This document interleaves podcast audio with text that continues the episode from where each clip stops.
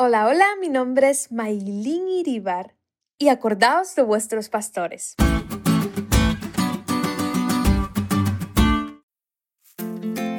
Siempre me ha encantado la historia y tal vez por eso de pequeña en Los Conquistadores lo que más me emocionaba era conocer y aprender sobre la historia denominacional, ver cómo Dios ha guiado a su iglesia a través de los siglos y cómo ha usado a personas llenas de su espíritu para hacer un impacto significativo en la historia pues Maylincita amaba memorizar las biografías kilométricas de los pioneros de nuestra fe y ver cómo se aferraron a Jesús en cada momento, entregándose por completo al servicio de Dios y de su iglesia.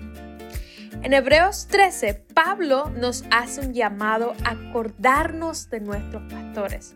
Y esto no se refiere simplemente a un ejercicio mental de recogimiento ni a un tributo externo que los honre, sino a reflexionar en el resultado de la conducta de ellos imitando su fe. Pablo ha añadido a los líderes fundadores de la congregación a la lista de héroes fieles, a quienes los creyentes deben considerar con mucha atención. Esta lista incluye a los héroes de la fe de Hebreos 11 y a Jesús, el autor y consumador de la fe y nuestro mayor ejemplo.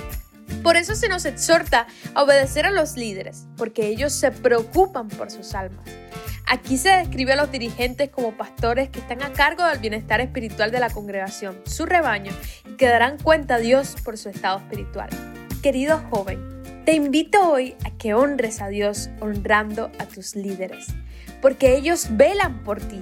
Decide hoy ser diferente, decide hoy marcar tu generación y como papá mismo nos prometió, tendrás cien tantos aquí y la vida eterna.